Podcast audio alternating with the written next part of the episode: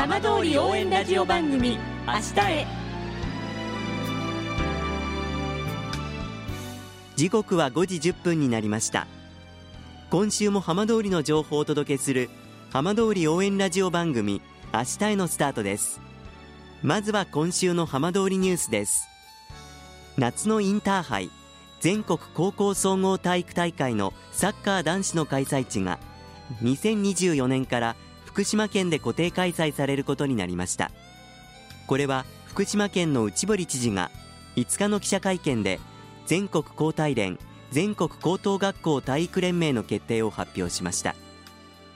試合は楢葉町や広野町にまたがる J ビレッジやいわき市など浜通り南部で行われる見通しです。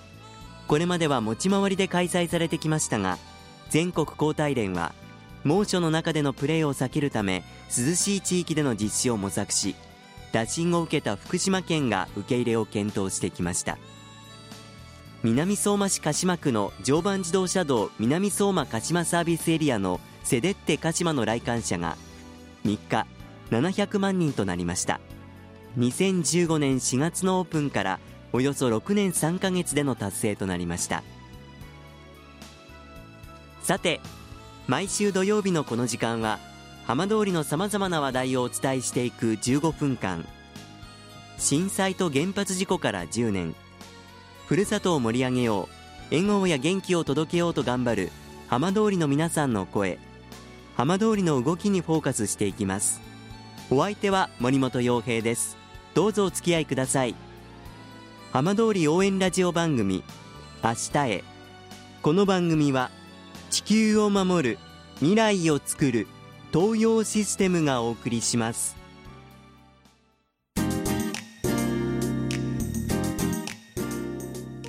代わっては浜通りの話題やこれから行われるイベントなどを紹介する浜通りピックアップです。早々地区には農業を専門に勉強する相馬農業高校があります。今週はその相馬農業高校食品科学科3年で農業クラブの理事長を務める寺澤萌さんにお話を伺います。寺澤さんよろしくお願いします。よろしくお願いします。農業クラブということで多分ラジオ聞いてる方の中には初めて聞いたという方もいると思うんですけれども、はい、普段どんな活動してるんでしょうか？はい。農業クラブでは生産環境課が栽培している花を使ったフラワーアートの作成や企業と開発したパンの製造などを行っていますこの農業クラブにはあの農業高校の皆さんどんな人が入るんですか？はい農業クラブというのは全国の農業高校生全員が入会していて、はい、その私たち相馬農業高校の全員も農業クラブ員です。学校に入ったら必ず農業クラブに入るっていうことなんですね、はいはい、そでその中で寺澤さんは理事長、一番偉い役職なんですか？はいそうですえどうして理事長になろうと思ったんですか？はい。以前学校にいた私の姉が理事長をやっていてその姉の影響で理事長になりたいなと思って立候補させていただきました。実際に相馬農業高校に入ってみてどうでしたか？高校に入ってみてやっぱり最初の方は初めて学ぶことも多かったのでとても大変だったんですけど、ええ、その勉強していくうちにとても楽しくなって先生や友達とかと話していてもとても楽しいので入ってよかったなって思っています。まあ、お姉さんも相馬農業高校ということですけど、はい、相馬農業高校に入る、まあ、そのきっかけっていうのは一番大きなのは何があったんですか？はい。私の家は福笑いや天の粒を栽培する稲作農家でしてその食を通してたくさんの人に我が家の美味しいお米を食べてほしいなって思い食について学びたいなと思って入学しました実際の農業高校の授業はどうですか？初めて学ぶことがたくさんあるので、ええ、とてもやりがいを感じています。結構実習なんかもあったりするんですか？はい実習は毎週あります。流通コースに入っているんですが流通コースでは、総農ショップの運営などをしています。あの農業クラブとしては、はい、あのどんな活動がこれまで印象に残ってますか？はい私が一番印象に残っている活動はその生徒だけで創能の魅力を詰め込んだイ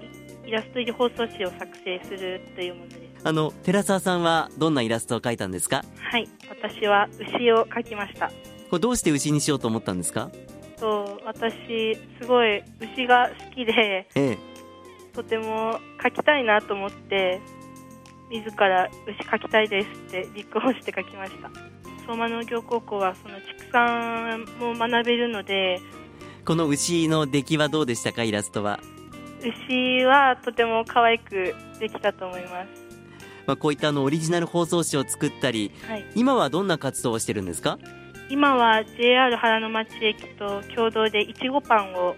開発しています。今作業的にはどんな感じですか？はい今はパンの中に包むいちごジャムの製造をしています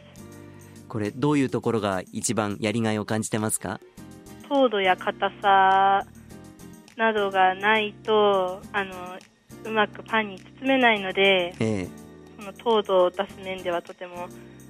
やりがいを感じています。こうどんないちごパンに仕上がっていったらいいなと思いますか？はい、みんなが食べたいなって思っていただけるようないちごパンを作りたいなと思います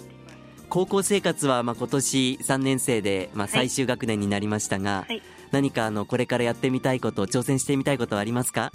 はい、これからと私は意見発表という農業クラブの大会がありまして福島県で最優秀賞をいただくことができたのでおめでとうございます、はい、ありがとうございます。で8月に東北大会があるのでそれに向けて頑張っていきたいなと思います。ちなみにこの意見発表っていうのはどんなことを発表したんですか？はい、私は人の輪でつながる地域の農業という題名で発表をして、ええその私が思う農業についてを発表しました。これどういうところがその審査のポイントになるんですかね？はい、審査のポイントとしてはやっぱり表現力ですね。セリフが飛んでないかとか、やっぱり寺澤さんは農家の家ということでやっぱ農業に対する思いなんかも結構込めたりしたんですか？そうですね。あの将来は大学に進学して農業経済学を学びたいと思っていてその面で家の経営をサポートしたいなと思っていたので農業に対する思いは熱いと思います。本当になんかもうコメントを聞いてるだけで頼もしいです。ありがとうございます。このラジオを聞いている方の中にこの相馬農業高校、それから農業クラブに興味を持った人もたくさんいると思うので、はい。ぜひあの寺澤さんから最後そんな皆さんに向けてメッセージもらってもいいですか？はい農業は大変っていうイメージもあると思うんですがそんな中でもやっぱり人とつながって何かを協力することでその農業の楽しさを再発見できると思うのでぜひ農業高校や農業クラブに興味のある人がいたらぜひ農業高校に入ってたくさん一緒に勉強しましょう。